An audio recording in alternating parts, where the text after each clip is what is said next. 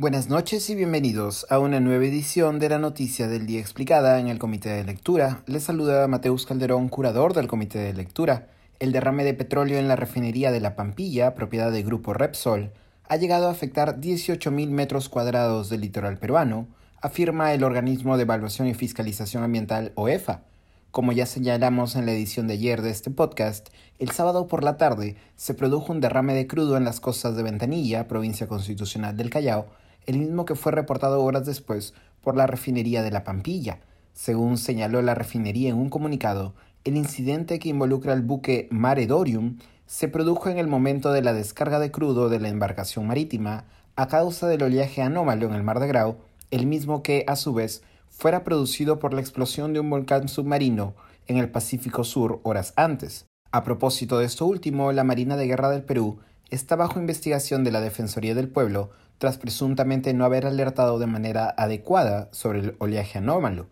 Originalmente la Pampilla reportó como limitado el derrame de crudo y señaló que, cito, activó inmediatamente sus protocolos de seguridad y sus brigadas lograron controlar el incidente. No obstante, de acuerdo con la Fiscalía Especializada en Materia Ambiental, las afirmaciones de la refinería, que declaró también que fueron siete los galones de petróleo derramados, no se ajustan a la realidad. La jefa del Organismo de Evaluación y Fiscalización Ambiental OEFA, Miriam Alegría Ceballos, por su parte ha declarado que la zona afectada por el derrame de petróleo se estima en 18.000 metros cuadrados, mientras que el Servicio Nacional de Áreas Naturales Protegidas, CERNAMP, ha detectado afectación por derrame de petróleo en la Reserva Nacional Sistema de Islas, Islotes y Puntas Guanera, Islotes de Pescadores, y en la zona reservada Ancón. Al día de hoy, el crudo seguía extendiéndose hasta las playas de Santa Rosa, según declaró el alcalde de Ventanilla, Pedro Espadaro, quien también hizo notar la falta de personal de la Pampilla para limpiar el derrame.